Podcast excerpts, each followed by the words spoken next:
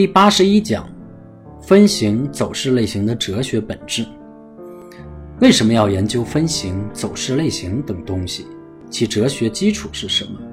这也就是人的贪嗔痴疑慢。因为人的贪嗔痴疑慢都是一样的，只是跟随时间、环境程度不同，所以就显示出自同构性。而走势是所有人贪嗔痴疑慢的合理结果，反映在走势中，就使得走势显示出自同构性。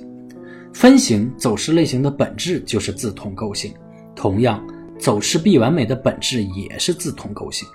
分类、分型在一分钟级别上是这样的结构，在年线上也是这样的结构，在不同的级别上，虽然级别不同，但结构是一样的，这就是自同构性。同样，走势类型也一样。正因为走势具有自同构性，所以走势才是可理解的，才是可把握的。如果没有自同构性，那么走势必然不可理解，无法把握。要把握走势，本质上就是把握其自同构性。自同构性还有一个最重要的特点，就是自同构性可以自组出级别来。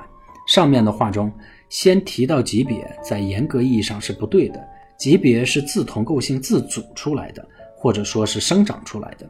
自同构性就如同基因，按照这个基因这个图谱走势，就如同有生命般自动生长出不同的级别来。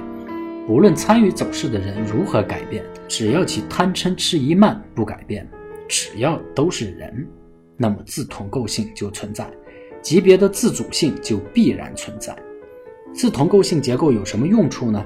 一个简单的结论。所有的顶必须是顶分型，反之，所有的底都是底分型。如果没有自同构性结构，这个结论当然不可能成立。正因为有自同构性结构，所以才有这样的一个对于任何股票、任何走势都适用的结论。反之，根据这个结论，马上就可以推出一个百分之百正确的结论：没有顶分型，没有顶；没有底分型，没有底。那么在实际操作中，如果在你操作级别的 K 线图上没有顶分型，你就可以持有睡觉，等顶分型出来再说。另外，有了自同构性结构，任何一个级别里的走势发展都是独立的。